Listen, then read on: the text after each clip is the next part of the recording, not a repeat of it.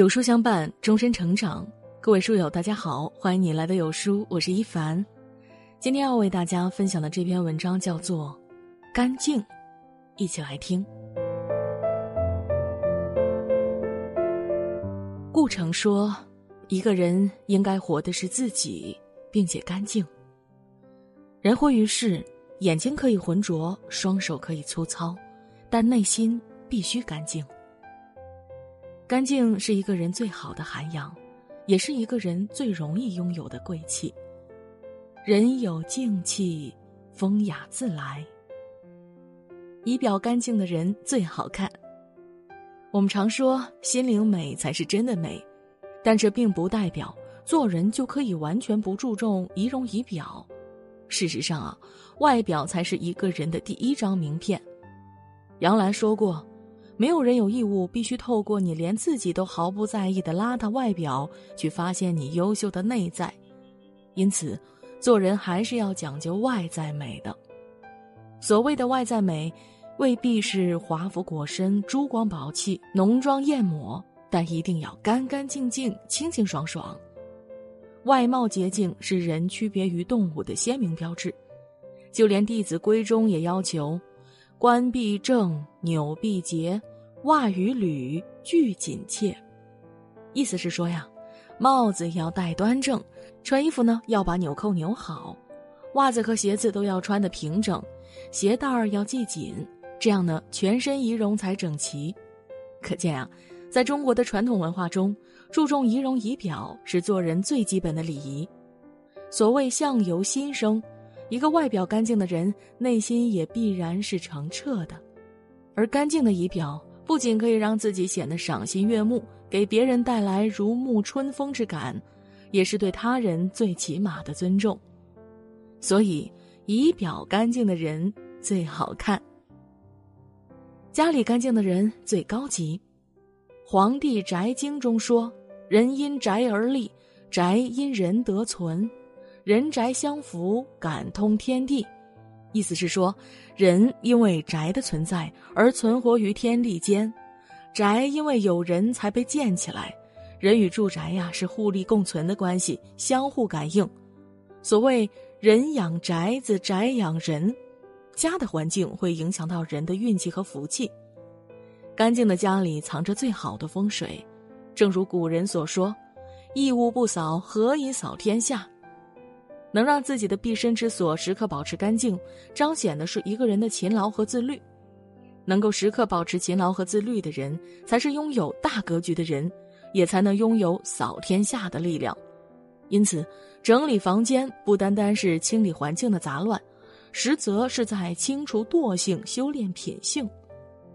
朱子家训开篇便讲：“黎明即起，洒扫庭除。”窗明镜几，雪晚冰欧，这样干净的居家之所，但是想想是否已觉心旷神怡呢？因此啊，扫屋除尘，扫的是尘，净的是心，反映的是一个人的生活态度。一个干净的家，不仅能粉饰生活，也能治愈心灵，带来好运。如此才说，家里干净的人才是活得最高级的人。圈子干净的人最睿智。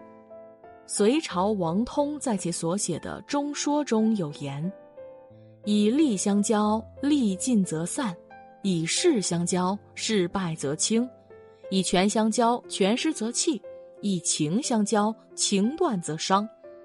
唯以心相交，方能成其久远。”意思是说，为了钻营势力而结交的朋柴，在没有势力的时候就会绝交。为了钻营财力而结交的朋柴，在没有财力时就会分离；为了权力而结交的朋柴，在没有权力时啊就会被遗弃；而以人情相交的朋柴呢，在没有人情的时候就会分开了。只有用心去交往的朋友，才能是最久远的朋友。人的一生总会遇到万万千千、形形色色的人，但大多数的人都不过是擦肩而过。真正能陪你风雨兼程的人少之又少，因此，与其蝇营狗苟、处处迎合，不若收拾好自己的社交圈子，以真心换真心。人生得一二知己足矣，三五好友已然强过万千的泛泛之交。人活一世，我们确实离不开这样那样的生活圈、朋友圈、交际圈，但选择在什么样的圈子里做人和做事，却需要我们用清醒的头脑去判断、去选择。否则，一旦选错，或许会一失足成千古恨。古人说：“君子之交淡若水，小人之交甘如醴。”君子之间交往淡薄如水一样。不含任何功利之心，反而能源远流长。小人之间的交往像甜蜜一样，却很容易断绝。因此啊，圈子干净，生活才得安宁。圈子干净的人，其实是活得最睿智的人。内心干净的人最高贵。有人说我油腻，是因为这个世界油腻。然而，事实是，内心干净的人看到的世界也是无比纯净的。